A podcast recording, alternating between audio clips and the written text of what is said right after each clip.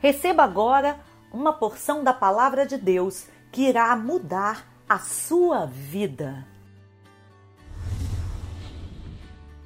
Salmos 29 Atribuam ao Senhor, ó seres celestiais, atribuam ao Senhor glória e força.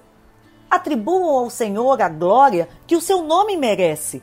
Adorem ao Senhor no esplendor do seu santuário.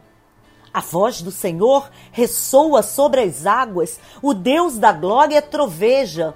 O Senhor troveja sobre as muitas águas. A voz do Senhor é poderosa. A voz do Senhor é majestosa. A voz do Senhor corta os céus com raios flamejantes. A voz do Senhor faz tremer o deserto.